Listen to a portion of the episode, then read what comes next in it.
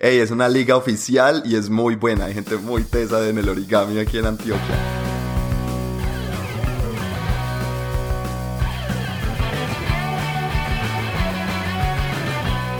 Este es el episodio 7 del podcast de la mesa. Jugar versus coleccionar.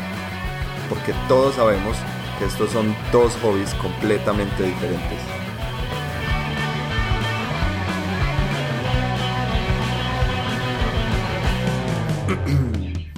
Yo ya estoy grabando cuando nos creas. Hola amigos del podcast de la mesa, este es nuestro episodio número 7, jugar versus coleccionar. Bienvenidos. Mi nombre es. Alejandro Henao. Y yo soy Andrés Sierra. Hoy estamos muy contentos. ¿Qué tal? ¿Cómo les va? ya son 7 episodios, excelente. Siete es un número bonito, ¿no? Sí, 7 es un número especial. Ah, Nos lo dijo gusta. nuestro presidente hace poco. Exacto. Los siete nanitos, pues las siete notas musicales. Seven Wonders. Siete episodios del podcast de la mesa. Exacto. Entonces, señores, a escuchar bien Es este un- podcast. Es un número bastante especial. Ah, como les decíamos, el día de hoy vamos a hablar sobre lo que es jugar versus coleccionar. Es- Espérate. Me hicieron una pregunta, bueno, no me hicieron una pregunta, la verdad, no me lo voy a tomar muy personal. Estaba escuchando otro podcast. Hay un podcast que yo escucho mucho, que es el podcast de Shut Up and Sit Down, Ajá. que lo recomiendo. Es un par de, de, de ingleses muy, muy chistosos, también de juegos de mesa. Eh, e hicieron una pregunta, o, sea, o les hicieron una pregunta a ellos. Sí.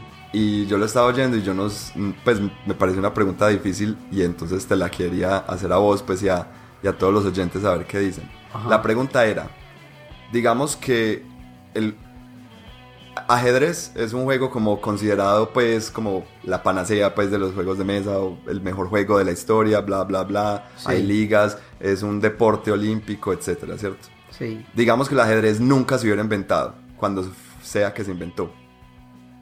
Si el ajedrez fuera a salir mañana o el ajedrez se lanzó hoy al mercado de los juegos de mesa, ¿cómo crees que le iría al ajedrez en, en el mundo de los juegos? Yo creería que. Yo no creería que le iría muy bien, sinceramente. Yo también pienso que le iría como a los perros en misa. Yo creo que no le iría muy bien porque hoy en día eh, tal vez nuestras expectativas con un juego son muy altas y el ajedrez a pesar pues de lo que es es un juego muy abstracto, ¿no? Es demasiado Es abstracto. muy sí. abstracto. Y mira que los juegos abstractos se convierten como en un niche, de que hay ciertas personas que les gusta mucho este juego, es un juego abstracto, pero nunca veo como que hay un, un montón de seguimiento eh, por ellos. Pero pilla que es un nicho, pero a la vez es un deporte olímpico. Pues es un Pues deporte olímpico es porque lo tienen que... Pero ponete a pensar, por ejemplo, Hive. Ajá. Hive, que es un juego pues basado en el ajedrez, ¿sí, o no? Eh, pero mira que le compite fuerte, pues en mi concepto le compite fuertemente al ajedrez. A mí me gusta mucho, a mí me gusta muchísimo, pero sin embargo, mira que es como, yo no conozco tanta gente que juegue ese juego, yo no conozco, pues yo no le veo como esa acogida. Pero ajedrez, mira que se juega en todas las ciudades, en todos los parques siempre hay gente jugándolo. Lo que pasa es que ajedrez tiene como la historia de su lado, no, Sí. hay una cuestión muy poética del ajedrez, Sí. muy melancólica de lo que Yo es creo el que es más el romanticismo. Creo que en este momento sí. gusta mucho, es por el romanticismo. Lo digo es porque la verdad a mí no me gusta jugar ajedrez. Pues me lo respeto, me parece un juego, me parece muy complejo. Eh, no, no, no, perdón, no es complejo, me parece difícil de, Difícil. de volverse un Grandmaster o como sea que se llame pues ese título, ¿cierto? Eh, preferiría pues pasar ese tiempo en vez de entrenar ajedrez, preferiría jugar otros juegos, pero Sí, a, mí me gustaba no. mucho pequeño, mucho, mucho, yo jugué en sí, el colegio, jugabas. Sí, me subo las gafas, yo jugaba en el colegio hacías pequeño. parte de la liga antioqueña de ajedrez. No, no, no, no, yo no hacía parte porque yo no vivía en Antioquia, entonces no hacía parte, pero no, tampoco era tan bueno, pero cuando era muy pequeño me gustaba jugar y, y era, y era chévere, pues era, es un juego que siempre me ha gustado, pero nunca fui muy bueno, porque ya hoy en día hablo con personas que son muy buenas y me hablan en otro idioma. Además que has visto esa gente que juega como contrarreloj, Sí. que es como la partida entera va a durar cinco minutos y está. Es Exacto. jugando rápido. No, qué estrés tan horrible, ¿no? Sí, lo qué es. pereza. Lo es. Eh, yo no sé si alguna vez te contó, pero Jime, nuestra amiga de México, eh, ella jugaba ajedrez ¿Ah, sí? eh, profesional, pues, o sea, competitivo. eh, Vuelvo y me subo sí. las gafas. En Costa Rica y en México creo que jugó y, y ella me contaba pues como sobre las dificultades como mujer de estar pues en ese, en ese, en ese mundo también. ¿Ah, sí? es bastante interesante porque aparentemente ella es muy buena. Yo nunca jugué con ella, pues No, qué pena, pero sé que me cuenta pues que jugaba muy bien. Entonces, Mm. Yo no puedo hablar pues mucho de, de, de, de esas ñoñadas porque eh, yo no hacía parte de la liga de ajedrez, pero yo hacía parte de la liga antioqueña de origami. Entonces mejor me quedo. Ay, gracias por esa información. Ey, es una liga oficial y es muy buena. Hay gente muy tesa en el origami aquí en Antioquia. Antioquia es la región en la que vivimos aquí en Colombia. ¿Cómo será un narrador de una competencia de origami? Debe ser más o menos como esos juegos de V. Rosenberg que vos decías como, como un juego sobre lechugas hidropónicas. Sí, Eh, debe de- ser igual de emocionante. Eso, eh, eso, eso pienso. Bueno, vamos con los comentarios, ¿ok? Sí, me parece. Eh, sobre el, sobre, queremos hacer eh, un par de menciones a dos comentarios del episodio anterior en el que estuvimos hablando como sobre cómo planear las noches de juego y sobre Sí. todo esas reglas caseras. Dejamos una pregunta abierta muy chévere, nos gustó mucho, que fue eh, ¿qué reglas tiene tu grupo de, de juegos, cierto? Recibimos varios comentarios muy interesantes. Eh, el primero, Sebastián Herrera. Eh, saludos, Sebas. Hola, Sebas. Él dice, también me parece súper importante que todos los jugadores sepan qué tan cortas o extensas son las jornadas de juego, ¿cierto? Sí. Eh, me parece supremamente importante esta regla, pues, o no esta regla, sino esta, es, esta, Cortesía. esta cortesía, esto que hay que tener en cuenta a la hora de planear tu noche, porque ya me ha pasado que empezamos a jugar y es un juego largo, ¿cierto? Por ejemplo, una vez estábamos jugando Dominant Species entre seis jugadores que por ahí dicen que Dominant Species se demora una hora por jugador, o sea, este iba a ser una partida de seis horas y cuando ya llevábamos cuatro horas, uno de los jugadores se levanta de la mesa y dice, lo siento señores, me tengo que ir. Y todos los otros, los otros cinco quedamos como, ¿qué? Es imposible continuar el juego ahí, ¿cierto? y es imposible continuarlo. Se nos dañó toda la partida. Entonces, es, creo que es muy importante eso que dice Sebas. Sí, no, a mí, a mí, porque yo creo que siempre que nos pasa eso, pues afortunadamente nos ha pasado muy poco, pero son con juegos que se pueden continuar, no todos los juegos Ujú. se arruinan. Pues hay cierta, hay cierta cosa, pues, porque no es lo mismo. Ujú. Pero yo creo que como, Dominant Species se daña O sea, sí, completamente. se daña, no se puede seguir. No, hay No, y, y uno qué puede hacer, o sea, la- la- las personas a veces se tienen que ir. y- Ah, sí, tampoco, tampoco uno les puede decir que no, ¿cierto? Fue más bien error de nosotros, del resto, pues del grupo entero, decir, pues, o, o de pronto error mío al explicar el juego, fue error mío no decir, hey, este juego va a durar seis horas, ¿cierto? Tienen seis horas para jugar, ¿cierto? Sí, me parece bueno. Y mira que era lo que hablábamos, es noche de juegos, día de juegos, Exacto. maratón, una jugadita rápida. Sí. Es eso. Y bueno, ¿qué otro comentario tenemos acá? Mateo Caicedo, y este creo que te va a gustar mucho, eh, me estaba contando. Mateo Caicedo, saludos. Él es un amigo que eh, vive lejos, vive en Noruega y está oyendo fielmente el podcast. Y me estaba contando sobre las reglas eh, en los grupos de juego y que él le ha tocado unas reglas muy extrañas. Y estábamos, a- me estaba hablando sobre cuando hablábamos de la regla de Jumanji, ¿cierto? Que si los, que no, que si, si vale o no vale que un dado Ah, caiga por, por fuera de la mesa, ¿cierto? Sí. Entonces él me decía, yo he oído unas reglas muy extrañas, pero sobre los ñongos. ¿cierto? Sí. No sé, eh, Expliquemos ñongo. un ñongo es cuando uno rueda un dado Sí. y por lo general el dado siempre cae, ¿cierto? Y uno puede saber bien cuál, en qué cara Claro, cayó, el, el ¿cierto? ca- el dado, el dado es, un, es, un, es un cubo, Sí. entonces pues obviamente... o, o es, o es un dado de 20 o sí, de 10, de lo que sea, ¿cierto? Tiene una superficie plana sobre la que debe descansar. Sí. ñongo es cuando no está descansando 100% en esa superficie. Entonces está como a medio caer. Pero como que sí, como que no, Exacto. entonces eso, es- eso es otra, algo que se tiene que, creo que se debe definir antes de qué va a pasar, ¿cierto? Si no cae, si no está bien definido, ¿qué hacemos con esos dados? ¿Los volvemos a tirar o simplemente asumimos cuál va a ser la cara en la que va a caer,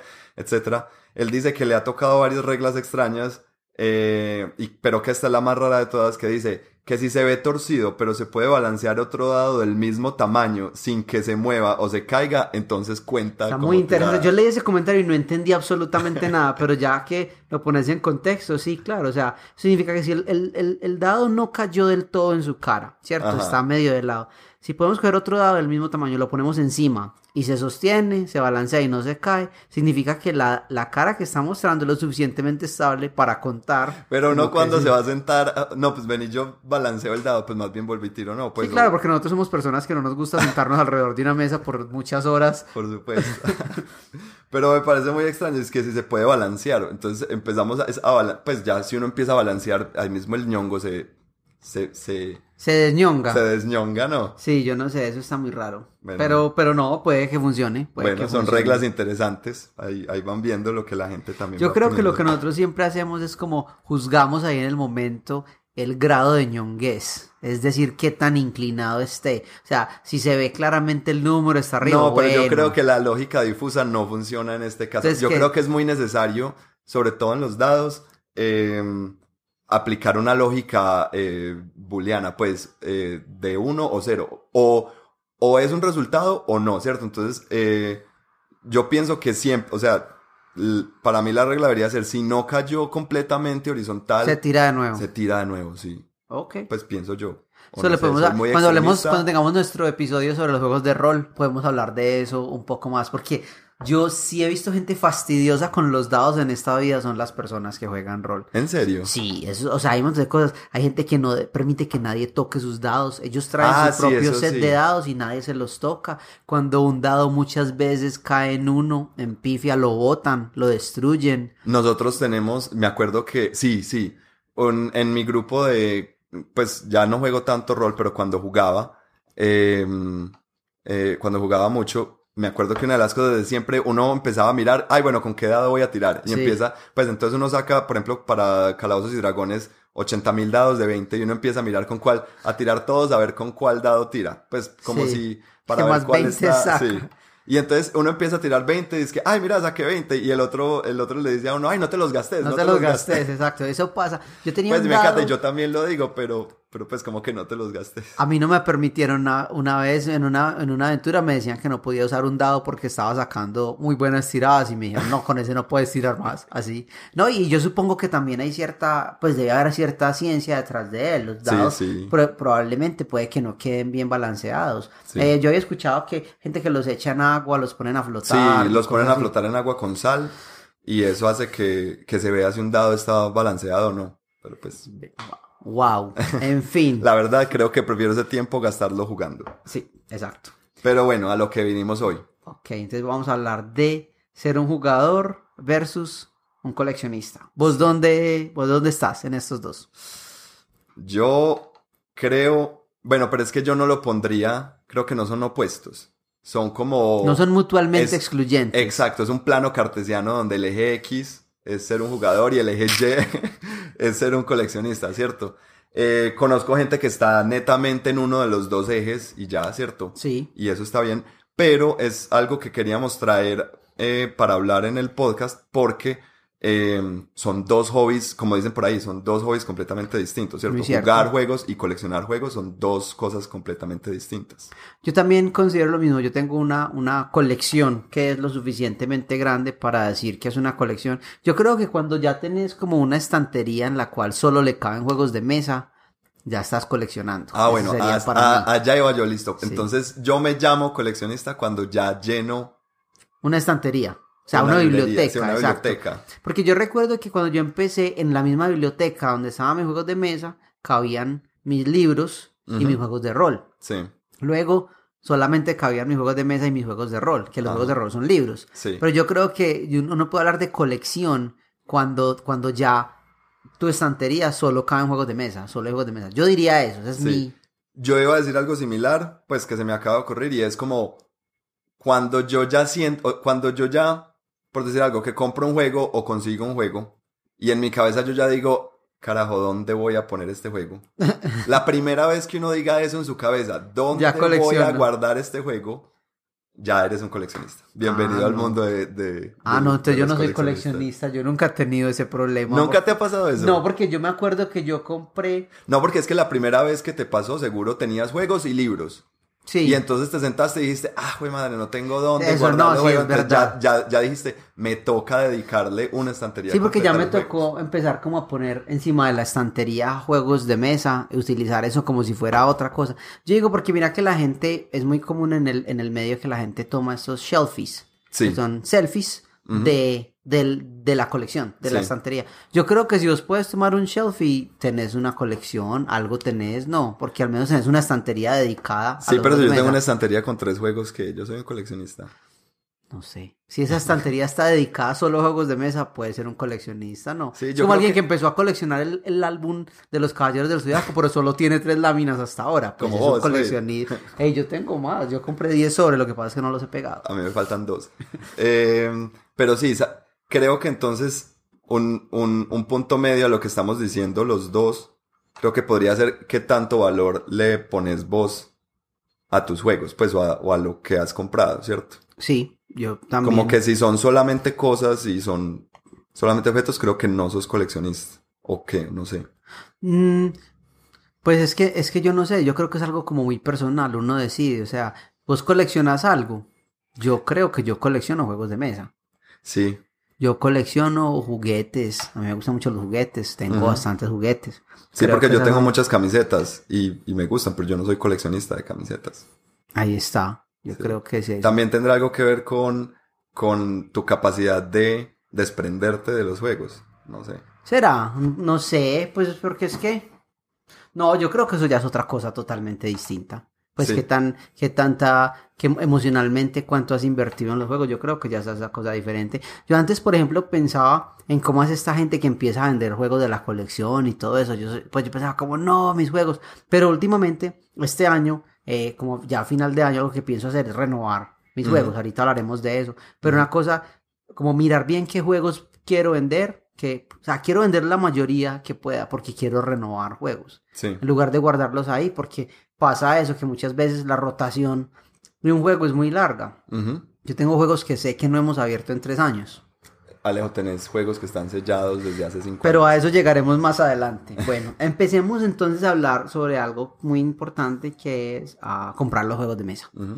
Es Eh, algo que no, o sea, creo que cualquier persona que vaya a comenzar en el hobby, que vaya a comenzar ya sea a ser jugador o a coleccionar, siempre tiene esa, esa, mm, esa pregunta. Y mira que eso siempre se lo hacen a uno cuando, cuando hacemos tardes de juegos con gente desconocida y todo. Es como, hey, estos juegos tan raros, ¿dónde se consiguen? O cómo haces para conseguirlos, ¿cierto? Claro, porque es que mira, ah, y es algo que lo- nosotros antes hablamos de algo y era, cuando la gente me pregunta a mí qué hobby tenés, vos qué haces, yo digo, yo juego juegos de mesa. Y nosotros lo, lo mencionamos en, nuestros, en nuestro episodio anterior, uno de nuestros episodios, que decíamos, ¿cómo así ustedes qué juegan? ¿Parqués, dominó? Y nosotros decíamos, no, juegos de mesa no tradicionales, respondíamos a esa pregunta. Pero el momento en que yo le, le, alguien juega conmigo algo, o yo llevo un juego a una clase de inglés o a una clase cualquiera, introduzco eh, a- eh, estudiantes a los juegos de mesa o amigos a los juegos de mesa, la pregunta que sigue es, ¿dónde los conseguís? Porque la gente por lo regular cuando yo, yo llevo un juego de fiesta, un juego fácil, a un juego como Dixit, como Hombre Lobo, como Q, la gente siempre pregunta ¿dónde lo consigo? ¿Dónde compran ustedes estos juegos? Y esa yo creo que es una de las preguntas que venimos a, a resolver el día de hoy, Sí. ¿cierto? Eh, sobre comprar nuestros juegos. Entonces empecemos Hay por varias ahí. fuentes, ¿cierto? Eh, creo que la primera fuente y la más, la más obvia de todas es, pues, en tiendas locales, Sí. ¿cierto? En, no voy a decir que en la mayoría, en muchas ciudades ya hay tiendas de juegos de mesa, ¿cierto? Sí, Empezando porque aquí en Colombia, por ejemplo, ya cuando empezó, cuando Devir entró el año pasado o este año, no el recuerdo año bien, pasado. y entró con fuerza, tanto que ya se venden, los juegos de mesa de Devir se venden en Falabella, ¿cierto? Para aquellos de ustedes que no, no conocen Devir, Ajá. es una empresa eh, española, ¿cierto? Sí. Es una empresa española que, que ellos, ellos lo que hacen es que publican, Publican juegos de mesa en español. Exacto. O sea, ellos ellos- cogen muchos juegos, los traducen, si no son hechos en español originalmente, Ajá, y los, y los, los producen en español, exacto. para, todo para- el mercado iberoamericano. Exactamente. Eso es Y Devir, pues recientemente, pues, bueno, hace más de un año ya, eh, vino a Colombia, como que abrió oficinas en Colombia. Y pues muchos pensamos que eso iba a cambiar mucho, pues como la manera como entraban los juegos de mesa a Colombia, ya que Devir pues estaba aquí mismo promoviéndolos. Y se ha visto algo interesante pues con Devir, que sí se ha, pues existe una promoción de los juegos de mesa más, ellos están como pendientes de eventos, de días de juego, de ese tipo de cosas. Entonces es algo pues eh, positivo. Entonces al, al tener eso ahí, pues ya estos, estos lugares de juegos locales, pues al menos tienen un poco más de apoyo a la hora de importar juegos o de comprarlos y poderlos ofrecer al Sí. público. Eh, yo creo que nosotros apoyamos esa iniciativa, o al menos esa- ese método de conseguir los juegos, y es apoyar a las tiendas locales que los venden, ¿cierto? Lo bueno de las tiendas locales es que si ellos no tienen el juego que buscas, pues al menos te lo pueden conseguir, te lo pueden ordenar, y es a precios competitivos. Sí, en nuestro caso, eh, pues aquí en Medellín hay varias tiendas y yo he sido eh, cliente de varias de ellas Sí. eh, y me ha ido muy bien, ¿cierto? Sí. Eh, lo que vos decís, cuando quiero un juego y no lo tienen disponible, de una me dicen, no, pero espérate que lo puedo pedir, te lo puedo traer para dentro de una semana, dentro de dos semanas, etcétera. De pronto, tiene un contra eh, o un problema, pues eh, las tiendas locales y es que el precio tiende a ser un poco elevado, ¿cierto? Sí, claro, y eso es pues no es culpa de ellos en realidad, es la manera como las leyes funcionan Exacto. acá y tiene en que Colombia. y tiene que pasar así Claro, pues, porque hay tienen que que pagar ciertos impuestos, hay que hacer ciertas cosas y pues los juegos, obviamente cuando los, los comparas a comprarlos en internet y cuando simplemente miras el precio del dólar o lo que sea, pues es un poco elevado, obviamente. Pero, pero pues es que es la realidad de cualquier producto en realidad que uno, que uno compra, no, de Sí. algo que se consigue en otro país o cosas así, pues en realidad eso hay que tenerlo en cuenta. Sí. Pues, al menos en Medellín tenemos como esa ventaja, pues en esa ciudad. Yo sé que en Bogotá supongo que es igual, las Sí, tiendas de Bogotá también venden juegos, pero acá en Medellín pues somos muy afortunados con, con Draco, con Juego Irreal, con Legión, Sí. ¿entiendes? Eh, que son lugares donde yo, sea, yo puedo, y, y lo chévere es eso, o sea, yo puedo irme en este momento, yo digo, ah, quiero comprar un juego de mesa, me puedo ir para Draco, me puedo ir para Juego Irreal, me puedo ir para Legión y preguntarles qué tienen. Y mirar ahí, ahí están los precios, todo, y decidir. A eso iba, porque otra de las fuentes, pues, como cualquier cosa que uno vaya a comprar, o- otra fuente obvia para comprar es Amazon, pues, o Internet, ¿cierto? Exacto. Tiendas en Internet. Entonces, listo, en las tiendas en Internet te sale, te sale un poco más barato conseguir los juegos, y es, y, y, y sí, más barato. Eh, pero tenés también otros contras, otros problemas, y es que se te va a demorar en llegar, ¿cierto? Sí. ¿Quién sabe que si, si, si te llega a la casa porque puede ser que se queden aduanas y te toque pagar un montón de impuestos, pues como me ha pasado ya varias exacto, veces. y ahí está, que uno puede ver el precio muy bueno en Amazon, pero cuando miras lo que te vale el envío hasta Colombia, o si lo tenés que mandar por un, por un casillero o algo así, o sea, y ahí uno empieza a comparar y ahí te das cuenta que tal vez no es tan mala idea irlo a comprar en la tienda local, donde al menos vos lo pagás cuando lo recibís. Además que en la tienda local es eso, es la inmediatez, ¿cierto? Yo voy, me antojé del juego, lo pago, listo, pago los 10, los 15 mil pesos extras, eh, pues los, los 3 o los 5 dólares extras que me vale en la tienda local, pero me parece que vale, o sea, Vale la pena, completamente No, y- porque lo tenés ya. Y yo te digo, 100% de las veces, cuando una persona que no sabe juegos de mesa, alguien nuevo, alguien que se interesó debido a, a jugar conmigo, me pregunta, ¿dónde los compro? Siempre hablo de la tienda local. Yo nunca les digo en Amazon, yo nunca les digo, mira, esta página entra, no. Yo siempre les digo, mira, eh, si vivís cerca de Envigado, puedes ir acá. Si vivís cerca de Belén, puedes ir acá. Si vivís más o menos por el lado del centro, puedes ir acá. O sea, les digo como los lugares donde pueden ir. Y ya, si en esas tiendas les ofrecen, como si van buscando un juego que ellos no tienen, yo les digo, no, mira, está la página de internet, este es el teléfono, llámalos. Lidia con ellos. Yo siempre lo mando por ese lado. Siempre, Sí. siempre. 100% de las veces lo hago así. Me parece que es una buena manera como de, de que la gente inicie. ¿Sí me entiendes? Me parece a mí. Además que muchas veces la gente que se va a iniciar o, o que está iniciando en esto de, de- de comprar y coleccionar eh, juegos, eh, por lo general van a, van a comenzar comprando esos juegos eh, gateway o introductorios, ¿cierto? De los que hablábamos por allá en un episodio anterior, ¿cierto? Van a empezar comprando un Catán, un Ticket to Ride, un Carcassonne, juegos que son la- que lo más probable es que se consigan en estas tiendas porque son los juegos más populares que se venden más y por ende pues siempre van a tener stock. A mí me parece divertido eso. Hablemos de eso, ¿no? ¿Cuáles son los juegos que vos le recomendarías a una persona que está Carcassonne iniciando? sin duda alguna, o sea, Carcassonne. Catán es muy bueno, ¿cierto? Catán, a mí Catán me encanta y eh, listo, ya lo hemos jugado mucho, lo que sea, Catán es buenísimo, pero Carcassonne me parece que se debería ganar un premio Nobel. Pues, Carcassonne es muy buen juego. A mí me gusta mucho. Yo lo he jugado, no lo he jugado muchas veces, Sí. pero me gusta. Lo disfruto cuando lo juego, me parece chévere. Y, y sabes que es muy gracioso porque ese y, y Catán yo no los tengo. No son parte de mi, de mi biblioteca, pero siempre he dicho como que cuando los vea por ahí los compro. Sí. Los tengo que comprar cuando ¿sabes qué me pasa? A mí me pasa lo mismo con uno que vos tenés y yo no tengo, ¿Cuál? que me parece esencial. O sea, Carcassonne y Catán me parece que son esenciales en cualquier colección, ¿cierto? Sí. Eh, Ticket to Ride también, pero no, no, No, pero no voy a ir allá. Yo ya he dicho Eh, lo que pienso de Ticket to Ride, me parece un buen juego. Lo que pasa es que a mí no me, como a mí no me gusta tanto, yo no lo compraría. Yo primero compro Catán, primero compro eso. No, Sí, yo pero- creo que es una experiencia. Pero entonces, bueno, yo, yo Catán y Carcassonne sí los tengo. Sí. Eh, el que no tengo y que también me parece esencial que vos sí tenés es Seven Wonders. Ah, Seven Wonders. Que para mí Vos no tenés tres, Seven Wonders. yo no tengo ¿Cómo Seven es eso Wonders. posible? Ya me compré Seven Wonders Duel, pero Que ese es no, muy ese bueno. no me pare- es, es excelente, pero no me parece tan esencial como se- el Seven No, Wonders. es que Seven. Wonders es excelente Sí. como juego de Para mesa. mí esos tres, pues la, la, la, la santísima trinidad de los juegos de mesa, ¿cierto? Como que eh, es bueno que los tengas. Pues así, así, creo que si estás empezando a coleccionar, eh, si vas a coleccionar, lo más probable es que vas a empezar a, a- a generar un grupo de juegos con los cuales, con, pues, de gente con quien jugar, ¿cierto?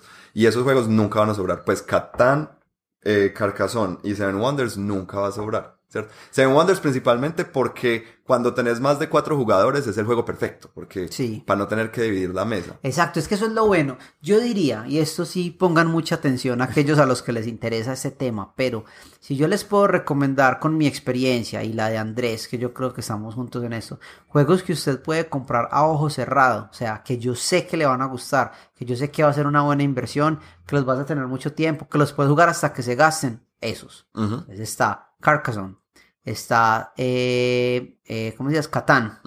Eh, el otro es... Seven Wonders. Seven Wonders también. Y lo que dice es muy bueno. Seven Wonders se puede, puede jugar hasta siete personas. Sí. Y muchas veces pasa que cuando uno está iniciando vas a encontrar grupos de jugadores mucho más grandes. Porque que a mí me ha pasado. Sí. Que en las clases o con grupos de gente que se interesan por lo regular traen un amigo, esto, y va a tener grupos grandes. Seven Wonders, yo no sé si te acordás, pero una vez después de grabar un episodio de la mesa, lo jugamos. Con, con uno de los camarógrafos, Ah, con varias sí, personas que nos sí, ayudaron. sí. Éramos siete. Ellos nunca habían jugado un juego de mesa y les encantó. O sea, siguieron hablando de eso porque fue muy fácil aprenderlo, fue muy sencillo empezar y es un muy buen juego. Ticket to Ride también diría lo mismo. Ticket to Ride es un juego que, de esos que, que es como una buena inversión, que uno lo compra y no vas a perder el precio, va a ser bueno. Si no te gusta, lo puedes vender fácil y, y va, y va a durar en tu librería mucho tiempo. A otro, ah, Dixit. Definitivamente me parece que Dixit tiene que formar parte de la colección. Sí, de cual, o sea, es- esos son, sí, pilares básicos, pues, en los cuales se, se separa cualquier colección. Creo que Dixit también hace parte, aunque hay otros juegos que ya le están compitiendo, pues, fuertemente a Dixit, pero, pero sí, es muy ¿Cómo bueno. qué? Mysterium, por ejemplo. Pero no, yo no, yo creo que no. A mí me parece que Mysterium es muy bueno, pero a mí se me hace muy diferente a Dixit. Porque es que, o sea, a mí, es que yo, uno con Dixit se ríe de una forma que no se ríe jugando Mysterium. Yo creo eso. Sí, pero a mí, a mí la verdad lo que no me gusta, pues, no, Dixit, o sea, no quiero hablar mal de Dixit porque es un juego maravillosísimo y también me parece básico para empezar la colección. Pero, pero Dixit es un juego que yo me aprendí las cartas muy rápido, ¿cierto? Entonces como que hay que o comprar muchas expansiones para tener muchas cartas muy distintas o uno se queda, pues o uno aprende a jugarlo muy rápido. Pero es que mira que nosotros, pues que nosotros cuántas veces hemos jugado Dixit. O sea, es muy no, yo diferente. lo he jugado mucho. Por eso, muchas veces, a eso me refiero. Nosotros no somos, o sea, llegamos a ese punto, pero ponete a pensar una persona que conoce muy bien Carcassonne o que conoce muy bien, eh, no sé, Catán, puede sentir lo mismo hacia él. O sea, ya cuando hay tanta familiaridad, obviamente, uno ya sabe cómo hacer, qué Sí, hacer. sí, es cierto. Pero me parece que una persona que está empezando, la manera como disfrutaría Dixit, porque es que Dixit es uno de los juegos que para mí fue muy importante conseguir y que he disfrutado más. O sea, la caja de mi Dixit está acabadísima y es la única caja que yo tengo así. La única. Mira, mi Dixit, ahí está. Mi Dixit Journey es un juego que yo llevaba a todas partes. Esa caja está muy acabada porque es que es muy bueno. Sí. Es muy, muy, muy bueno y me parece a mí que es uno de los juegos que yo más le he sacado como, como su valor en juego. Otro juego que, que otro juego, porque si otra cosa es esto, uno cuando está empezando una, una, una biblioteca de juegos de mesa, una librería, lo que uno quiere es como también tener cierta, eh, como lo dijéramos, eh, amplitud de Sí. diferentes sistemas de juego.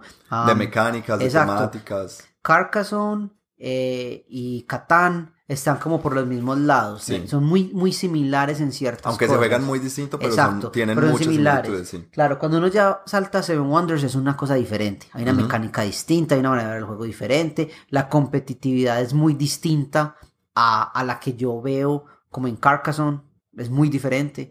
Y con Dixit es algo completamente distinto. ¿sí me entiendes? Otro juego que yo siempre recomendaría y me parece que a la gente le gusta mucho para iniciar es este juego de, de Resistance, que es un Ah, juego sí. cooperativo. De Resistance o Avalon, que es lo mismo. Eso, ¿cierto? Pero- Resistance o Balance, que son juegos para hasta 10 personas, son juegos de fiesta, con personas que nunca han jugado, son juegos de engañar, de decir mentiras, son juegos muy sociales. Uno se ríe mucho jugando eso, uno de verdad los disfruta mucho. Me parece a mí que es otro de esos juegos como, como importantes a tener en una biblioteca, juegos básicos. ¿Y cuál es tu juego? En este momento, ¿cuál es el juego más preciado de tu colección? De mi colección, Pues que, a vos, que, que vos, que esté como en un, en un lugar especial en tu corazón. No, no porque sea el más costoso, no porque sea el que más jugues, sino porque sea el que vos decís, este juego, para mí, es, hace parte vital de mi colección. pero es que yo digo eso, No, para mí, para, pues, yo sí, yo tengo varios, pues, ¿cierto? Como te digo, no necesariamente es el, el- es el que más me gusta, pero por ejemplo, mi Tigris y Éufrates es, es una cosa. pero ¿por qué es tan hermosa. valioso para vos Tigris y Éufrates? Porque, primero, a mí sí me gusta mucho el arte de mi, de mi versión, que es, yo tengo la versión de Queen Games de, de, eh, de Mayfair, de Tigris y Éufrates. Eh, y, em, porque no sé, en el momento en que lo compré, eh, estaba en un... Me trae muy buenos recuerdos, y, aún, y, y no solo por los recuerdos, por la nostalgia, sino que todavía sigue jugando muy bien. Entonces, eh, no es el juego que yo recomiendo para iniciar una colección, pero es el, para mí es, es como parte del corazón de mi colección, ¿cierto? Es como el core, el núcleo de mi colección arranca desde ahí.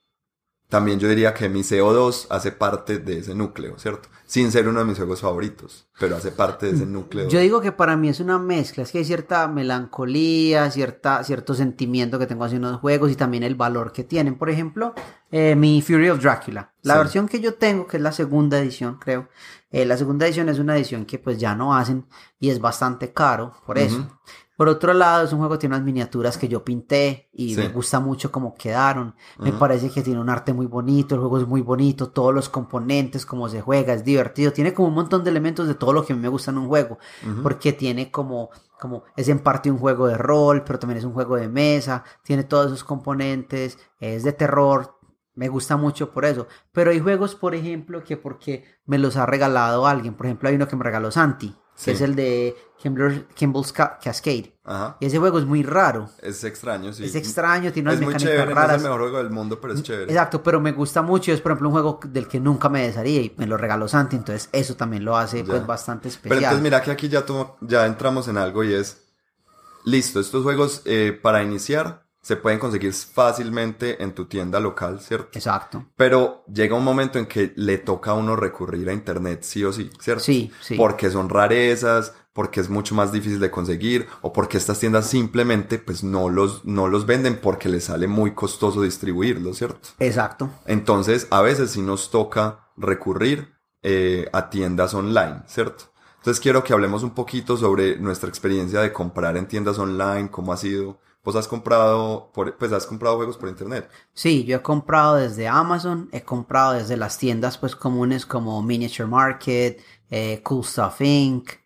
Eh, pues he comprado de varios lugares así. Sí, eh, y- e incluso pues he comprado desde eBay también. sí. juegos de cartas y juegos del, por ejemplo, cartas del Señor de los Anillos, con- conseguí muchas por, por eBay porque ese, esa es una colección muy extraña. Yo creo que eso también es parte del core de, de mi colección, eso, porque Las esas cartas son muy difíciles de conseguir. Las del ojo sin párpado. Eh, el ojo sin párpado es una de las expansiones. Ah, ok, perdón. En realidad el juego, se- pues el juego inicial se llama Los Magos, pero como se llama el juego, todo, todo se llama eh, las cartas coleccionables de Tierra Media. Ah, ok. De Tierra Media. Middle Earth eh, Collectible Card Game. Ya. Así se llama. Eh, y como tal se consiguen. El Ojo Sin Párpado es una expansión. Ya. La inicial son los magos y el ojo sin párpado es más, es una de las, de las últimas que, Ah, que salió. Ese juego como por cuestiones de licencia, una demanda, un montón de cosas, eso se dejó, se- lo tuvieron que dejar de hacer. Sí. Y por eso es tan difícil de conseguir hoy, es muy, muy, muy escaso. Mi colección está casi completa, pero me faltan unos que es, pues ya es casi imposible conseguir. Ya. No, yo en, en eBay, juegos de mesa no he comprado. Bueno, he comprado juegos de rol. Una época en que me armé una colección de Planescape, Sí. que es una campaña de, de Calabozos y Dragones de segunda edición. Buenísima y me armé una muy buena colección eh, a punta de eBay. Pero juegos de mesa no he comprado por ahí. Pero sí he comprado, vos mencionaste dos tiendas muy chéveres que Sí. me gustan mucho, que son coolstuffinc.com y miniaturemarket.com. Son dos tiendas en línea que se especializan en vender juegos de mesa, ¿cierto? Son dos tiendas que les recomendamos. Algunas más que otras, ¿cierto? Por ejemplo, hay algo que, y me, hici- me lo hicieron caer los, los, los miembros de, de Board Gamers Medellín Sí. o de, o de Bogotá, no recuerdo. Eh, hace poquito que estábamos viendo lo- las, las, las promociones del Black Friday. eh, entonces ellos recomiendan o se compra más por Miniature Market porque eh, estas dos tiendas, Miniature Market y Cool Stuff Inc., están en Estados Unidos en estados diferentes, ¿cierto? Sí. Cool Stuff Inc. está en Florida. Florida y Miniature Market está, no sé, creo que en Michigan, algo así. Sí. La cosa es que, como están en, en estados diferentes, pagan diferentes impuestos. Cool Stuff Inc. tiene que pagar como 7% de... Uno De tiene que Florida pagar de, sales de tax, tax, ajá. mientras que Miniature Market no tiene que pagar sales tax. Entonces siempre a nosotros nos va a salir un poco más barato comprar en Miniature Market. Entonces es un, un como un, un tipcito ahí que les dejo, ¿cierto? Sí, a mí siempre me ha gustado eh, un poquito más Miniature Market. Creo que Stuff Inc. eh, es más como especializado en lo que es cartas, cartas de Magic y todas esas cosas. En Miniature Market siempre he encontrado los juegos que me gustan, eh, un poquito más baratos también. Hay diferencias de dólares a veces, Sí. en el lado del otro. Y también las promociones, por lo regular, los juegos que encuentro en Miniature Market me han, me han gustado más. A mí, ¿sabes que me gusta mucho? Pues porque la verdad, comprar juegos por Amazon no me gusta. Lo he hecho, pero prefiero no hacerlo. Porque Sí. me lo que me gusta mucho de comprar juegos en línea en Miniature Market o en Cool Stuff Inc. es que así sea por internet, el trato todavía es muy personal. Sí, ¿cierto? Eh, yo, eh, eh, cuando compro, a veces, por ejemplo, siempre pasa, entonces uno paga con la tarjeta de crédito colombiana y siempre le llega a uno un email diciendo, ay, su tarjeta, eh, mm, hay que verificarla, no sé qué. Y, siempre, no, no llamo, pero empiezo a, habl- a hablar o a chatear con alguien de allá y es súper bueno. Y yo, ay, sí, mira, yo soy el mismo que compró hace un mes, no sé qué, con esa tarjeta. Ah, sí, sí, sí, ya me acuerdo. No, sí, perfecto, ya, eh, tu tarjeta listo, ya está verificada, perfecto. Entonces, aunque es por internet, uno siente que todavía hay un poco como de, de ese trato muy personal, ¿cierto? sí. Entonces, eso me gusta de esas tiendas, aunque son tiendas pues gigantes, la No, verdad. a mí lo De- que- a mí- de- a mí de en realidad lo que- locales no tienen nada. A mí lo que no me gusta es que ah, se demora mucho tiempo. Sí, se demora mucho tiempo Mucho, mucho tiempo, es demasiado. Yo compré hace poco una caja para guardar cartas. Sí. Era solamente eso. No, y ya fue como un mes para que Sí, es que se demora. Bueno, mentiras. Ya lo que. Porque yo hubo un tiempo en que pedía eh, con envío directo, ¿cierto?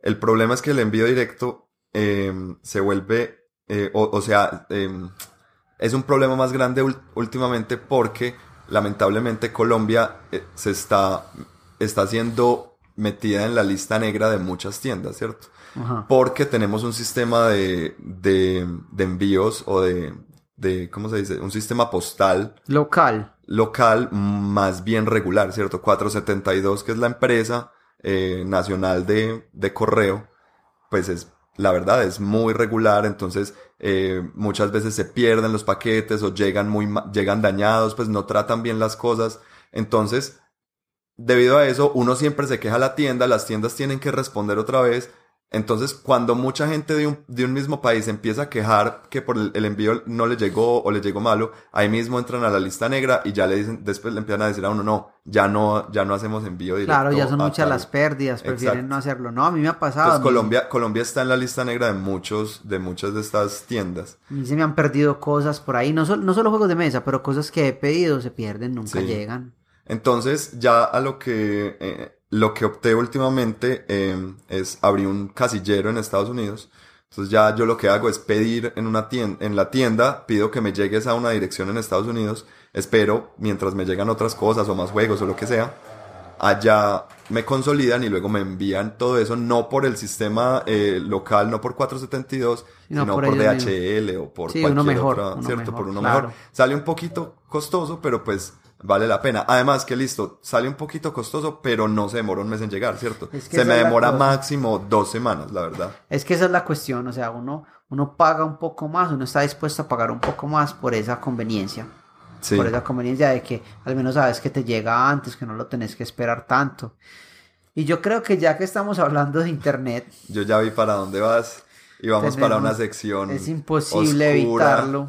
Vamos hacia el cementerio de elefantes. Hablemos de Kickstarter. Oh, por Dios. Hablemos de Kickstarter y lo que es comprar juegos en Kickstarter. Si nosotros tuviéramos una gran producción en el podcast y tuviéramos efectos de sonido, aquí empezaría la música lúgubre. Sí. eh, bueno, a ver, Kickstarter, ¿qué es Kickstarter? Kickstarter es una es un sistema eh, de crowdfunding. Crowdfunding es cuando tú pones un proyecto a- en el internet, pues, y varias personas que se interesan en tu proyecto, muchas personas que interesan en tu proyecto, que te pueden ayudar a financiarlo.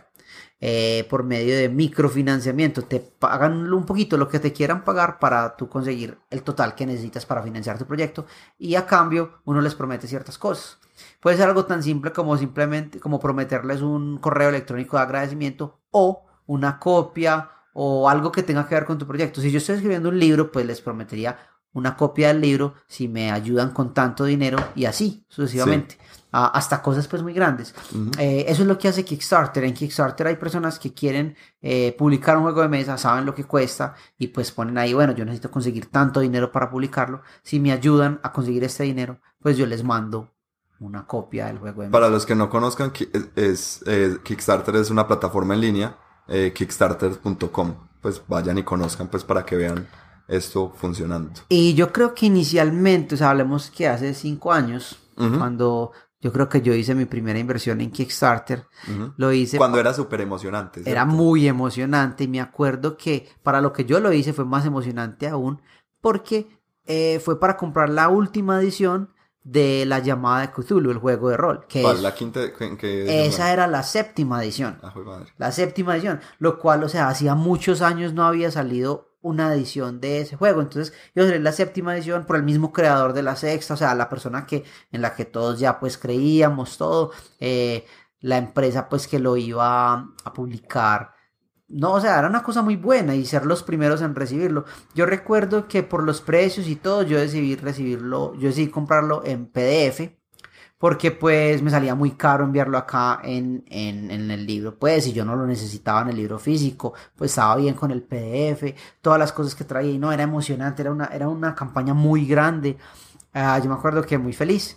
Y me acuerdo que desde el punto en el que yo lo, lo, lo iba a comprar, pues me demoraba como seis meses en recibirlo. Sí, porque estas campañas siempre le dicen a uno, ¿cierto? O sea, el juego, pues el producto no está en producción, ¿cierto? Apenas está en, en proceso, entonces se demora seis meses o un año en entregar. Lo, tú empiezas, entras a la campaña a mitad de año cuando la empiezan a promover y te dicen que pues lo vas a recibir en diciembre, cosas así. Y yo me acuerdo que era así, yo lo iba a recibir en un noviembre, que era mi cumpleaños. Estamos hablando de noviembre del año, yo creo que fue el 2013, Sí. tal vez, cuando, cuando fue eso. Ah, y recuerdo que ese fue mi primer Kickstarter y fue un desastre total. Sí. ¿Cuánto se demoró en llegar? Eh, yo recibí el mío dos años después Dos años. y fui en los primeros en recibirlos porque era el PDF. Sí. Pero yo recuerdo que yo miraba, yo creo que las personas que compraron el libro físico, creo que fue cuatro años, Uy, no. creo, si no estoy mal, tendría que revisar años. todo eso, pero, pero creo que fue así. Eh, eh, obviamente hubo un montón de problemas y la empresa pues grande eh, entró como a retomar este proyecto porque pues ya había un montón de gente enojada y todo y, y, les dieron muchas cosas y, y, regalaron un montón de cositas extra y todo pues como por haber hecho esperar a la gente. Eso es lo que a mí no me terrible. gusta. Eso es lo que no me gusta de Kickstarter, ¿cierto? Empezó, es una idea muy chévere, ¿cierto? El crowdfunding me parece súper bacano, lo apoyo todo, pero eh, sobre todo en el tema de los juegos de mesa se ha vuelto, es una, una plataforma de preventa. De preventa, exacto. No, porque ya lo cogen, ya no es solamente em, juegos independientes que montan su, su, proyecto ahí, sino que ya uno ve em, empresas grandes, Queen Games lo hace muy seguido, Fantasy Flight lo ha hecho, ¿cierto? Que es entrar a montar, em, eh, ¿cómo se llama eso? Una preventa. No, no, no, pero eso, eso tiene un nombre. La campaña. Ah, la a montar una campaña de Kickstarter. Y se vuelve es un sistema de preventas. Eso es lo primero que no me gusta, que es como, pues qué bobada, más bien si vos sos una empresa grande, pone, tu, pone tu plata y hace y saca la producción y más bien la vende, ¿cierto? No, y entonces es maluco porque, bueno, primero hay contenido exclusivo que solo lo puedes tener si te metes a la campaña de Kickstarter. Entonces eso es muy maluco porque entonces, y ya después sale a las tiendas pero no salen ciertos componentes porque esos componentes eran solo de Kickstarter, entonces es uno como, ah, pero ¿cómo así? Pero entonces mira que yo bajo esa premisa me metí hace unos años en uno de... Hay una serie que se llama Tiny Epic, ¿cierto? Sí. Una serie muy chévere, tiene, hay, hay varios juegos Tiny Epic Western, Tiny yo Epic tengo Defenders, el Tiny Epic Galaxies, etc. Tiny Epic eh, Kingdom. Kingdom, eh, sí. Tiny Epic Kingdom fue el primero. Yo entré con ese y lo tengo y me fue bien. Y yo entré, porque yo entré a uno que me parecía súper bonito, aunque yo no soy fanático de Zelda, salió uno que se llamaba Tiny Epic Quest. Yo también lo tengo. Cierto, que es como un como, no es de Zelda porque pues obviamente no pagaron regalías por eso, pero es muy similar pues y se juega muy como Zelda y hay templos y etcétera. El, el caso es que me metí eh, porque el juego se veía muy bonito y entonces decía no, eh, y los componentes especiales solamente para los que lo compren en Kickstarter y no sé qué, y yo me dejé llevar por eso y yo dije, listo, pum, meto, meto pues plata en, en Kickstarter. Lo pusimos, se demoró como dos años también en llegar, pues fue una cosa ridícula. Y lo peor es que se nos demoró varios, varios aquí en Medellín metimos plata a eso, se demoró muchísimo tiempo en llegar y al, le llegó primero a gente que lo compró en una tienda común y corriente, en un retailer cualquiera, que a nosotros y les llegó con los mismos componentes. Porque claro, las tiendas se dieron cuenta de eso. Las tiendas también pueden comprar y se meten y, compran 200 copias del juego y lo, después lo pueden vender un poquito más caro, pero lo venden más y, les llega más rápido eh, que, a nos, que a nosotros, ¿cierto? Entonces fue muy, no me gustó que, o me decepcionó bastante que yo que había invertido mi dinero y mi tiempo en esta campaña, eh, me llegó la misma copia y me llegó seis meses después. No, se, siente desleal, se, siente desleal, con, los, con los clientes. No, y a mí, a mí me... Yo, yo fui uno de los que pedí con ustedes, el Tiny Epic, porque el mío, el, el, Quest me llegó también. A mí se me había olvidado. Sí. Yo me olvidé completamente ah, de ese juego. Es que es mejor así. No sé Por ahí una vez oía una conversación a unos amigos que decían, no, pues es que en Kickstarter uno, uno pone plata y más bien se olvida de eso. Y yo decía, no, pero ¿qué es esta bobada? Pues como que meter plata y olvidarme de eso, no. No, yo, he tenido, no, y, uno escucha historias de terror de, de, de, gente que se gasta el dinero, que los demandan, que se pierde, un montón de cosas. Ah, hay una historia, o una historia muy famosa, uno de los primeros, eh, sobre todo de que estaban en, en, en, metidos con el cuento de hacer juegos de mesa por Kickstarter, que un man que quiso hacer la versión de lujo de Glory to Rome. Glory to Rome es un juego viejito, es muy bueno, muy, muy bacano y el man quería hacer una versión de lujo súper chévere y la metió en Kickstarter y no sé qué. Y el caso es que lo mandó a producir a China y va, no sé qué pasó. La cosa es que cuando llegó el, el container en el que venían los juegos no estaba bien sellado. Entonces la mitad de los juegos llegaron húmedos. Pues eso es puro cartón. Entonces llegaron vueltos nada. Pues no servían para nada, ¿cierto?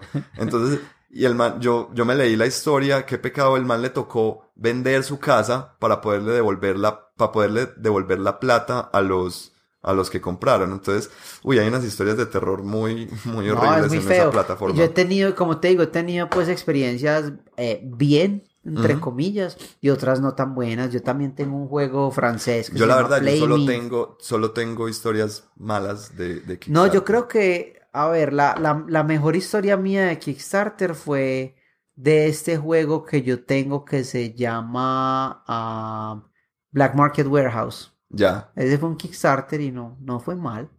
No te fue mal. No, llegó. Llegó en el tiempo Sí. que estaba. Según el tiempo que estaba y llegó como lo prometieron. Ya. Normal. Porque yo sí, yo apoyé también otro, un- otro juego de rol que se llama Numenera. Eh, me llegó bien, pero se demoró también mucho. O sea, tuvo un delay bastante grande. Entonces, pues, Entonces la gente dice como, no, pero es que hay que entender eso, ¿no? Entonces, ¿cuál es el propósito de poner el, el tiempo en que te va a llegar? claro. ¿Sí me entendés? O sea, no sé. eh, a mí no me gusta eso. y, y me pasó, por ejemplo, con este juego Play Me también, que es este juego de, de dados que lo hemos mostrado en un video de la mesa. Y lo que pasó con Play Me fue que, que el juego me llegó mucho después Sí. De lo que ya estaba en tiendas. Mucho, mucho, mucho después. Y me llegó en francés. Y pues, yo- ¿por qué? Yo lo había pedido, porque es un juego francés, pero yo había pedido la versión en inglés y ya me cansé de tanto alegar con este tipo, porque es que en serio, o sea, entrabas a la página y era todo el mundo insultándolo, diciéndole cosas, porque No, se perdía de vacaciones y no volvía, tener, sí. unas cosas horribles. Entonces, no sé, yo no volví a mirar Kickstarter. Sí, yo Mucho también. tiempo no lo he vuelto a mirar. Yo no lo volví a mirar y me gusta que ya hay una tendencia, pues lo siento a los que sí les guste Kickstarter porque conozco mucha gente que de verdad le Sí. gusta, ¿cierto? Pero ya hay una tendencia, eh, sobre todo en las, en, en, en casas grandes, a decir no, no vamos a usar más Kickstarter, ¿cierto? Nos vamos por otro camino, nos vamos por preventas en, en las tiendas, o bueno, por cualquier otro lado, pero no Kickstarter, porque la gente le está perdiendo interés o le está perdiendo eh, confianza a esa plataforma, lastimosamente, porque es una muy buena idea. No, y es una, es, o sea, es una manera de, de conseguir juegos de mesa. Es otra forma como nosotros lo compramos y como estamos hablando de comprar, pues hay que incluirlo y hay que hablar de él. Claro. Pero está esa modalidad. Entonces yo... ¿qué Entren y miren, o sea, es bueno que entren y miren porque se, se publican muchos juegos diarios, diarios. Sí. Incluso hay, hay, hay una, no me acuerdo cuál portal en español, en, en, en Board Gamers Medellín siempre nos llegan las notificaciones de unos, un, un portal en español que hace el top 5 de Kickstarter de la semana. O sea, No. ellos hacen el top 5 semanal de Kickstarter. Es No serán estos chicos de... Ay, ¿cómo es que se llaman? Pero sí, creo que sí, sí, sí lo he visto. No me acuerdo quién es, pero él sí lo hace semanal, de los mejores. Kicksta- Y no, y al que le guste le sabe. O sea, nuestra experiencia. Yo lo hice, lo intenté. Varios juegos míos los conseguí en Kickstarter. Ah, ya no lo hago. Yo digo que para conseguir, primero ve a tu tienda local. Si no está o no te lo pueden conseguir, ve a tu tienda local, apóyalos, así te salga un poco más caro. Si no está o no lo puedes conseguir o no te lo pueden conseguir, ve a Cool Stuff Inc. o a Miniature Market o alguna tienda en, en internet. Sí, Y lo último que recomendaría es Kickstarter, pero ya sería lo último. sí. Y ahora, eh, ¿vos cómo le recomendás a las personas eh, qué juegos comprar? Porque les hablamos de cinco juegos más o menos, pero, pero ¿cómo escoges vos qué juegos comprar? O sea, cuando vos empezaste a hacer tu colección, ¿cómo decías como, ay, quiero comprar este o no lo compro? Es que este lo tiene un amigo, ¿para qué comprarlo? O no importa que lo tenga un amigo, yo también lo quiero. No, es que primero cuando yo empecé a coleccionar, en Casi mi- nadie tenía. como en el 2009, era, pues, me gustaba que yo podía estar enterado de todo lo, de, yo creo que puedo decir, está, podía estar enterado de todo lo que sucedía en el mundo de los juegos de mesa, ¿cierto? Uno en esa época, uno podía saber cuáles eran todos los juegos que se iban a publicar, En esa época ¿cierto? había Porque muy no había. Kickstarter, Exacto. eh, se- no, se publicaban bastantes juegos, se publicaban cientos de juegos, pero uno podía llevar, o sea, uno estar pegado de Board Game Geek, uno podía saber todo. Ya hoy en día eso es prácticamente imposible, ¿cierto? Eh, entonces en esa época pues era fácil como eh, mirar todas las opciones y luego uno saber decir, quiero este, quiero este, no quiero este, ¿cierto? Pero, ¿cómo recomendarle? No, yo pienso que con los juegos de mesa es, si puedes, pues ensáyalo antes, ¿cierto? Sí, si es posible, si un amigo lo tiene, Sí. o si vivís en la ciudad de Medellín, pregunta en el grupo de Wargamers Medellín, hey, me interesa este juego, ¿quién lo tiene? Sí. Y alguien te va a contestar, pueden armar una, una jugada y pues darte cuenta si lo querés tener o no. Y yo creo que si te gusta el juego, no te debería importar que ya tus amigos lo tengan. Pues creo que es un juego, un juego en la, en la, en la repisa nunca sobra, porque ¿qué vas a saber? Pues si, si lo que quieres es coleccionar, ¿cierto? Sí. ¿Qué vas a saber que algún día llegue y, hay- y, y esté el momento para, para jugarlo, si sea una vez al año, ¿cierto? Es que yo digo, hay juegos que así los tengan ustedes con los que yo juego regularmente, a mí me gustaría tener. Por ejemplo, este juego de, de Monikers, que jugamos con Santi mucho. A mí ese juego me gustaría tenerlo, Sí. porque yo sé que yo lo puedo ir a jugar con muchas otras personas que no son ustedes. Sí, Pero por ejemplo, Dominant Species me gusta mucho, sí, pero yo ese juego no lo compraría. ya, Por varias razones. Primero, es bastante caro. sí, Y segundo, yo sé que yo lo jugaría con ustedes o con gente que yo quisiera invitar a jugar con ustedes y vos lo tenés. Yo te puedo decir, hey Andrés, ven y juguemos Domino Species o prestame Domino Species y lo podemos jugar. Esos juegos así yo no los compraría. Sí, pero ahí está, ahí está el espíritu coleccionista, ¿cierto? Sí. Me pasó, por ejemplo, con, con Perfume, ¿cierto? Ah. Parfum, o como se pronuncia, no sé. Eh, perfume. Sí. Un juego que lo jugué con ustedes, me encantó, el tema es maravilloso, ¿cierto? De, de hacer perfumes. No, y es muy bueno. Es un juego muy bueno, no es el mejor juego de la historia, Pero pues no, bueno. no, no va a cambiar tu vida, pero es muy chévere, es un tema completamente distinto, es bonito, y el coleccionista en mí me dijo, lo tienes que tener, y me lo compré. Mi copia no la he jugado nunca, ¿cierto? Ah, pero me la ya, compré. y juzgándome a mí por Castles of Burgundy. Ey, pero por lo menos la abrí. Tu caso Ah. of Burgundy está sellado Ah, en... Algún en- día en lo abriré. plástico. Y ese es un muy buen juego. Ese es Uy, un buen juego para tener. Uy, Castles of Burgundy. El único, pues es, es un poco pesado, entonces es como en, en un siguiente nivel, pero sí, también es, es uno de esos grandes clásicos. Entonces, por ejemplo, Perfume me lo compré solo porque me algo adentro me empezó a decir, tengo que tener ese juego. O sea, lo tengo que tener. Yo creo que es porque yo sí soy como, eh, yo soy muy obsesivo con las cosas que colecciono. Yo, a mí sí me gusta coleccionar. Tengo varias colecciones y cuando empiezo una colección me vuelvo obsesivo si lo quiero tener, ¿cierto? Sí. Afortunadamente, pues, listo, los juegos de mesa son ca- caros, pero tampoco eh, al nivel, pues, de, no sé, coleccionar action figures de Star Wars de los 70s. Uy. Ahí sí sería como más difícil, ¿cierto? Sí, y vos cuidas mucho tus juegos. En exceso. Yo soy absolutamente quisquilloso y, y obsesivo con, con que mis juegos no se vayan a dañar, que no les vaya a pasar nada. Y, pero Yo- a mucha gente le molesta eso. Yo soy mucho más relajado con los juegos, o sea, yo no los trato mal, si me entendés? Pero yo entiendo que los juegos van a tener una, pues como una vida normal de que se van a gastar si los juegos mucho. Por ejemplo, como te decía, hablaba de mi Dixit, que es yo creo que uno de los juegos que yo más juego. Mi caja está desgastada, ya se está dañando. Hay cier- las cartas están empezando a tener como esa, ese desgaste. Pero yo creo que todo lo que lo he jugado y todo lo que le he sacado, yo diría que yo no es, yo, yo me siento bien de que si algún día pues quiero otro, compro otro. Es más, yo tengo otra versión de Dixit, eh, que es más nuevo, que ese sí no lo he usado, ese está prácticamente nuevo. Y ese sí lo cuido un poco más. Pero yo tengo como unos juegos que sí no me importa meterlos en el maletín, llevármelos al Ah, no, trabajo. sí, sobre todo, pues la verdad, por ejemplo, si se me daña Catán o si se me daña Carcassonne, eso no me importa, ¿cierto? Porque son juegos muy fáciles de conseguir, relativamente baratos, ¿cierto? Y que puedo ir ya a, a mi tienda que me queda a tres cuadras y comprarlo, ¿cierto? Pero si se me daña eh, mi versión, no sé, em, a ver, yo pienso qué versión de lujo tengo. Mm, Ah, pero es que una versión de lujo es una cosa. no, no, no, bueno, no, no hablemos, no, no versiones de lujo. Pero si se me daña mi copia de, o si se te daña, por ejemplo, Chinatown, que es un juego que ya no se imprime, que ya no se consigue, Sí. Entonces, yo, eso es, ahí sí empiezo yo a decir, hay que cuidarlos mucho, ¿cierto? Porque es que hay muchos juegos, la mayoría de juegos no llegan a, a ese estatus de Catán o de, o de, o de Carcassonne que de, de hacer reprint una y otra vez, ¿cierto? Claro, no, es que, esa- es que eso sí es muy cierto. O sea, pero entonces mira que ya es porque es un artículo valioso. Porque es un artículo que de verdad eh, sí es difícil de conseguir. O sea, yo sé que si a mí se me daña Drácula, ya, Por eso, ahí eh, quedó.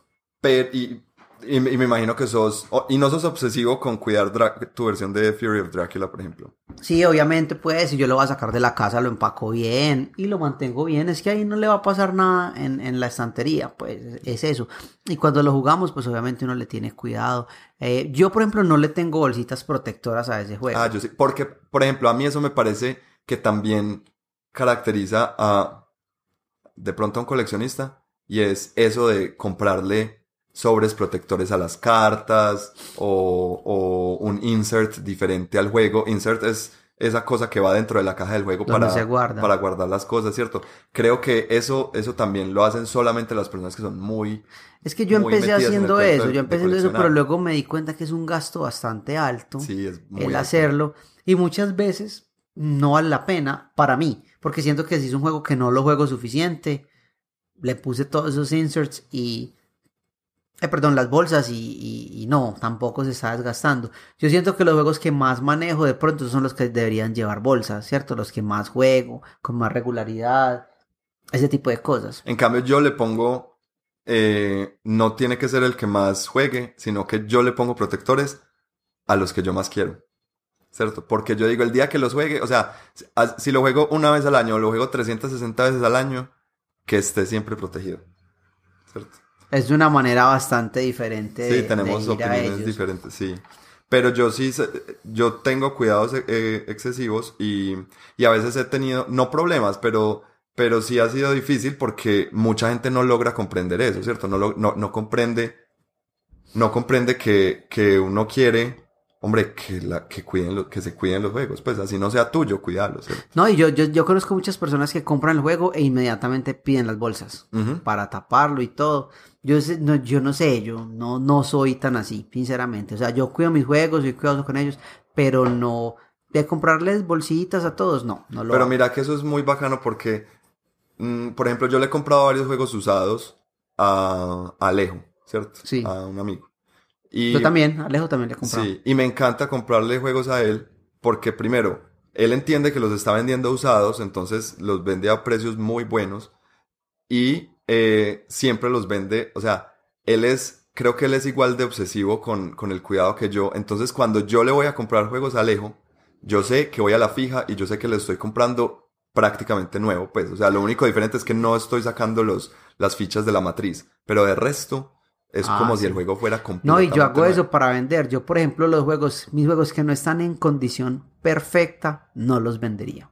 No los vendería. No, porque es que, de no ser que se los esté vendiendo a alguien de mucha confianza, ¿sí me Ya. entendés? Que vos te enamores de un juego mío y yo te diga, ah, pero mira, ese juego tiene este uso, pues Ah, sí, sí, eso en cuenta.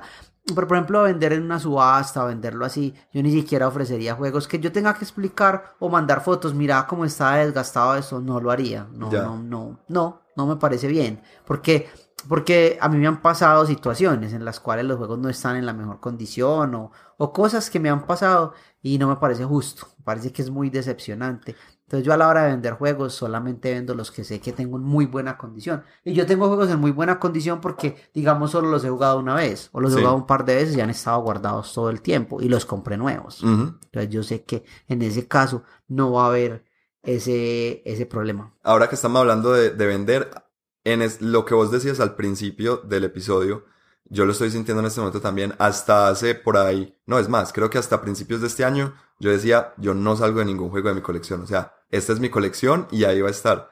Ya, también estoy como vos, creo que una de, la- de las cosas que me propuse para 2019 es, bueno, voy a depurar mi colección, ¿cierto? Creo que ya es hora de salir de ciertos juegos y, y rotarlos y, y que entren juegos nuevos, ¿cierto? No, yo salí de vacaciones, yo salgo de vacaciones esta semana y creo que una de las cosas que voy a hacer la otra semana empezando, parte pues de ciertos proyectos que tengo para esas vacaciones, es depurar mi biblioteca. O sea, voy a empezar a sacar ca- eh, de cada uno de los cajoncitos uno por uno y ver qué vendo. O sea, qué vendo y vender lo más que pueda. O sea, deshacerme de lo más que pueda. El problema Ma- es uno dónde vende eso, pues, o sea, ¿a dónde vas? Pues vos como, vos has vendido tus juegos, Eh, yo he vendido en subastas. ya, He vendido en subastas un por par de Facebook juegos. o por dónde. Por Facebook, por nuestro grupo de Facebook vendo. Yo es que no he vendido nunca, entonces no sé. Sí, no, yo, yo voy a vender por subastas. Obviamente hay algunos que se los... Hay una persona que me preguntó, pues me dijo eh, que, que antes de venderlos, pues que le mostrara la lista de lo que iba a vender y se los voy a ofrecer pues a él primero o algo así. Pues los voy a vender en subastas. Ya. En las subastas a ver cómo me va ahí. Es que me parece que hace, así como hace falta eh, una tienda local que venda juegos nuevos, eh, me parece que hace faltan lugares, sí, faltan lugares locales eh, que venda juegos usados. Pues yo no sé, sería muy bueno que nos cuenten si, si están oyendo desde alguna ciudad donde haya un gran mercado, pero físico, de juegos usados que no sea por internet, ¿cierto? Donde yo pueda ir y yo pueda ver el juego usado que va a comprar y pueda ver si tiene defectos o no, pero que no me los estén describiendo en línea, sino que yo pueda verlo, ¿cierto? Algo así como aquí en Medellín, en los noventas, había una tienda, no sé si vos alguna vez viste, que se llamaba Renovarum. No. En Re- Renovarum era una tienda muy chévere, porque en los noventas comprábamos CDs, ¿cierto? Bueno, yo todavía compro CDs, pero pues en los noventas era muy común que la gente comprara discos. Eh, y era una tienda donde de- vendían música usada, CDs usados, ¿cierto? Sí. Y vos ibas y había un montón de música y era muy barato porque era usado. A veces te llega, pues claro que uno podía ver si el CD estaba muy rayado o no, ¿cierto? Pero uno, uno se, se, se arriesgaba porque pues salía a muy, a muy buen precio. Entonces creo que hace falta eso, una tienda física donde yo pueda ir y yo pueda dejar como mis juegos y decir, hey, vendelos, pues obviamente la tienda se quedará con su comisión, con lo que sea, pero, pero un outlet más interesante para poder vender mis juegos creo que, que falta. Yo en Estados Unidos conocí lugares así, pero eran como librerías de libros usados que también Sí, tenían juegos de mesas. Yo sé que allá en Estados Unidos en las tiendas de Goodwill pasa mucho, porque yo veo posts en inter- en Facebook a toda hora de, de cosas que encontraron. Sí, en cosas que encontré en el thrift shop. Y- Pero ese es, eso es thrift shop, que es, que es como un mercado de pulgas, que es donde Sí, vos vas exacto. a, mejor dicho, ya a salir, ¿cierto? A vender Sí. a, a vender a dólar los juegos. Pero yo digo es, yo tengo juegos en que no se tiene que vender a dólar. No los voy a vender a precio de nuevo, pero tampoco les quiero perder mucho. Yo creo que, ¿sabes qué? Esa es una, una iniciativa muy interesante que nosotros podríamos impulsar local en la fiesta friki, en el Comic Con, en todas esas cosas que hacen acá en Medellín de, del mundo geek. Yo creo que deberíamos, o sea, como impulsar de pronto, sacar una sección donde la gente pueda ir a vender cosas usadas. Pero vender, porque por ejemplo, hoy, eh, es más, hoy y mañana, y creo que este fin de semana va a estar, el, el 6, 7 y no sé qué de diciembre, va a estar los chicos de Juegos de Mesa Bogotá, hacen la cambiatón, La cambiatón. nacional de juegos, ¿cierto? Y muy chévere, pero es cambiatón, pues, Exacto. eh, que tampoco... Yo, quiero una vendetón. Yo quiero una vendetón, A, exacto. a mí me parece que, que nosotros localmente, y qué bueno que hablamos de eso, porque se me acaba de ocurrir la idea de pronto hablar con esos organizadores, a ver si se puede tener una carpa en el que la gente pueda vender cosas Claro. y que pueda- vos puedas ir a, pero que, o sea, no una tienda, no que, porque es que ellos tienen eso ya, un área comercial donde yo tengo mi tienda y vendo mis juguetes chinos y todas esas cosas. Yo me refiero a un lugar donde personas normales que no tienen un negocio puedan ir a vender sus juegos de rol usados, libros usados, CDs usados eh, y juegos de mesa usados. Decir, Exacto. Y así se le podría dar, o sea, sería un, un reciclaje de los juegos, ¿cierto? Me parece, no, y, y te digo una cosa, yo estaría interesado no solo en vender, yo también compraría. Yo también compraría. Ah, sí, totalmente. Qué encuentro, Sí, porque claro. uno va a encontrar cosas en muy buen estado. Porque yo te digo, o sea, los juegos de mesa que yo voy a vender no son juegos que los vaya a vender porque sean malos o por cosas y los voy a vender porque literalmente yo no los juego. Claro. Yo no los juego y, y ya quiero como cosas nuevas que de pronto sí vaya a querer jugar por Ujú. alguna razón. O que los jugué tal vez una vez y no son el juego para mí. Sí, exacto. Porque Yo más, más bien cosa. eso, cuando uno juega el juego, ¿cierto? A veces uno está muy antojado y uno dice, lo tengo que comprar, lo tengo que comprar, y uno se lo compra y lo juega y uno dice, mmm, qué como, decepción, pero como bueno. este juego de Last Friday. Last Friday para mí pasó eso. Yo estaba muy antojado, tenía muchas ganas de jugarlo, lo, lo, lo compré, lo jugamos una vez Sí, y ya. Ujú. ese juego no creo que lo vaya a volver a jugar. sí, entonces eh, sería muy bacano que, pues, que se empezaran a, a explorar estas, estas cosas, porque a veces, pues comprar por internet o vender por internet, pues no es la mejor opción y pues en las tiendas locales tampoco eh, se presta para esto. Sí, yo creo que, que, es como mantener ese, ese sentimiento personal de lo que es los juegos e intercambiarlos de una manera local. Porque es que los juegos en últimas, pues sí, es, es como, no sé si ya estoy siendo demasiado purista o qué, pero los juegos es más como, si no es nuevo, a mí me gusta verlo primero antes de comprar No, no, algo de segunda. ¿cierto? Definitivamente, no, es que, es que yo, a mí me pasó, a mí me pasó con un juego que compré por internet en, en, en esto de las subastas y, y tristemente ah, me montaron una foto y me ofrecieron una cosa y me llegó otra. Exacto. Entonces, lo que te digo, Alejo, eh, que es esta persona que los cuida igual que yo, de una, o sea, se lo compro con, a ojos cerrados, le compro los juegos, pero a otras personas no. Entonces, bueno, ahí falta como eh, otras maneras de, de, de reciclar nuestros juegos, pues, y de darle nueva vida a todos estos, a todos estos juegos que se han ido quedando en nuestras colecciones. A mí me parece que en este episodio sería muy chévere escuchar la opinión de ustedes, qué piensan sobre eso, sobre renovar la librería, sobre juegos que ustedes recomiendan para que la gente compre. ¿Cómo coleccionan ustedes? ¿Tienen alguna, alguna, pues, de pronto alguna otra manera de conseguir juegos que no sea las que mencionamos? ¿O, o manejan sus colecciones diferentes? Yo conozco gente que tienen colecciones en común o, o qué sé yo, pues, que tienen clubes de juegos, etcétera. ¿Cómo, cómo, cómo experimentan ustedes eso de coleccionar juegos que es muy diferente a jugarlos? Sí, me parece eso eh, muy interesante. Y también sí, háblenos de su criterio a la hora de comprar. Ujú. ¿Qué, qué piensas vos cuando vas a comprar un juego? Eh, a mí las temáticas me gustan mucho. Yo incluso cuando buscaba en Kickstarter hacía una búsqueda por la palabra Cthulhu o Lovecraft. A ver qué veía que me 300.000. gustaba. Y no, y sabes que en realidad, en cuanto a esa temática, solamente me decepcioné una vez. De un juego que de verdad me llegó, lo jugué una vez, no me gustó. Me pareció malísimo. Me pareció imposible de jugar. Ajá. Y ahí lo tengo y no me gusta. ¿Cuál? Eh, se llama Shadow of the Elder Gods. No, no, no, o sea, no, no es bueno. Ok, no, no lo vamos a jugar. Lo jugué una vez con alguien, no me acuerdo, pero no, no con alguien, no con uno de nosotros, pero lo jugué con alguien ahí y lo intenté jugar y, y me pareció, no me pareció imposible jugar, no me gustó para Sí. nada. Pero de la misma manera, este Cthulhu's Vault es uno de mis juegos favoritos y lo compré a través de Kickstarter. Bueno, ¿y ustedes qué, qué dicen? ¿Hay, es, ¿Hay sitios, hay tiendas físicas para vender juegos usados? ¿Será que no estamos, pues Alejo y yo no estamos bien enterados de las cosas? Háganoslo saber, pues porque Sí. si lo hay, eh, yo quiero, quiero participar ya mismo. Sería muy bueno, sería muy bueno saberlo. Eh, gracias por escucharnos eh, y por apoyar este podcast de la mesa. Nos pueden seguir en las diferentes redes sociales como Facebook, Instagram, YouTube. Eh, nos van a encontrar como La Mesa Medellín. Si les gustó lo que acaban de oír, eh, por favor suscríbanse y por ahí derecho nos pueden dejar una calificación en cualquiera, cualquier plataforma que estén usando y esa calificación nos ayuda mucho para que otras personas se puedan enterar de que existimos y esta voz se empiece a regar.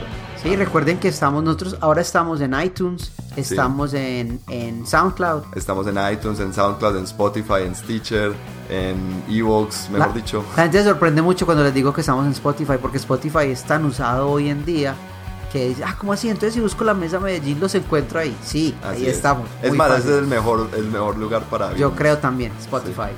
Eh, hasta la próxima. Y nada, muchas gracias. Yo soy Alejo. Y yo soy Andrés. Chao. Chao.